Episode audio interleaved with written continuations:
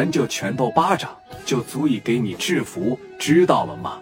来，咋的了？这么狂呢？这小伙啊，你真是不知道这死字怎么写啊！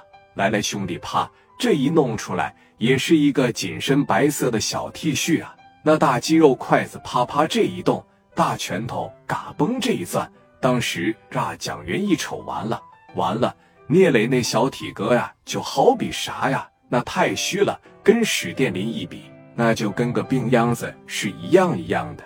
那在这一时间段说，你看哥咋的？聂磊也把身上的衣服脱了，没有肌肉块。也没有说任何的架子，说你看我要这样没有。但是聂磊站在这个地方啊，纹丝不动。史殿林当时说了：“那我可开始了啊，兄弟，那我可开始了，来吧，你说这一说来吧。”史殿林啪嚓往前这一上，卧槽，我锤死你！当时这个手就奔着锁聂磊的脖去的，这个手就合计着啥呀？我锁住脖，紧接着我这大拳头朝你眼眶上。啪！就一拳，聂磊也看出来了，他这个人很聪明。你记得呀，真正会打仗的人，你身体素质这肯定是第一位的。那么肯定第二是啥呀？你必须得有情商，打仗你也得有情商。眼看着就要锁我的脖，聂磊一个小滑步，这边一躲开嘛，直接就扣了他一下子。紧接着人家这哥们。史殿林拿着胳膊肘子朝着聂磊这边就来了，聂磊能躲过一下子，他躲不了第二下子了。朝着聂磊这大脖上啪啪的一下，你就听着聂磊闷哼一声，往后退了好几步。紧接着史殿林就又来了一个飞起来，老铁把这个腿吧弯起来，拿着膝盖朝着聂磊胸口这边就过来了，这边还没反过来呢。蒋元这边，磊哥这边，风玉磊哥刘爱丽呀的一声，不行啊！你这一膝盖要是顶你胸口上，老铁那不顶死你呀！这个地方一骨折一扎，你胸这内出血，那不就完了吗？对吧？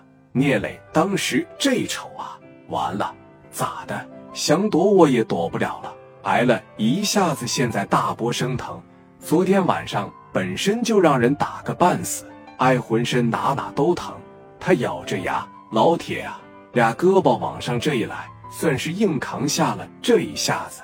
但是你看史殿林，当这一脚直接给聂磊砸个跟头啊，就俩手给他扛住了，都感觉自个的胸口火辣辣的疼。紧接着这边啊，史殿林往前这一上，这手嘎巴给聂磊这一锁脖，擦，牛逼是吧？就这两下子还照场子。擦还照不了啊，还照不照场子了？还跟我抢不抢饭碗了？还我十个绑一块打不过你？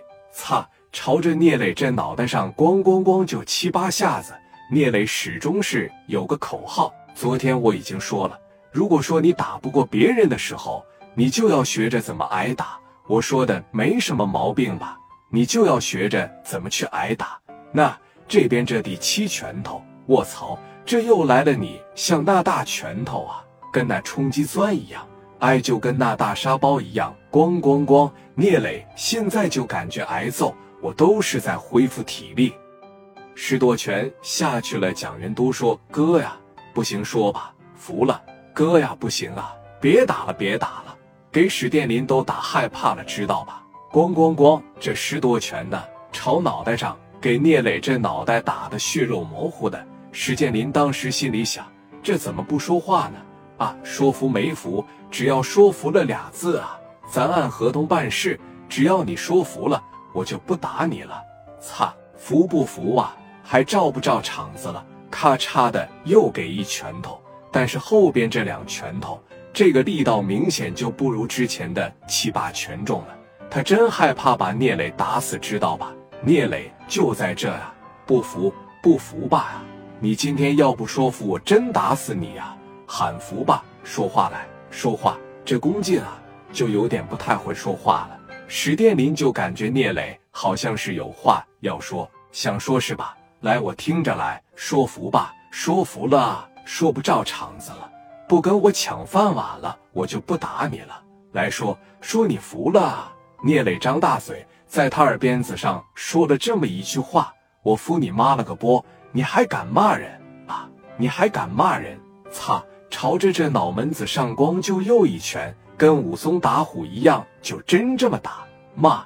就你这逼样，还照场子，跟个小病秧子一样，你能打过谁呀？哐哐又两下子。史殿林呐，当时说：“你看，给自个都逼没招了。”苏老板那一瞅，不能这么打了，你这么打不给脑浆子打出来啊？苏老板趴着一站起来，行了，行了，行了，他不说服了，我也不让他说了。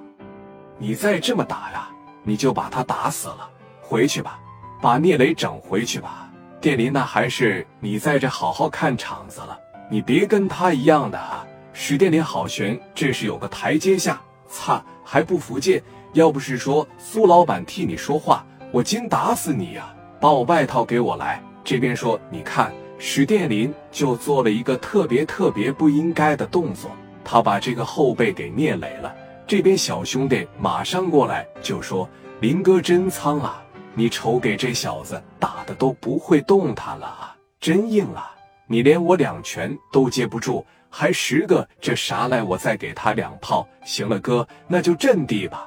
你看着，聂磊啊，缓过来了。那从地上啊，摇摇晃晃的就站起来了，往这一站，瞅着史殿林，那脸上啊，血肉模糊的。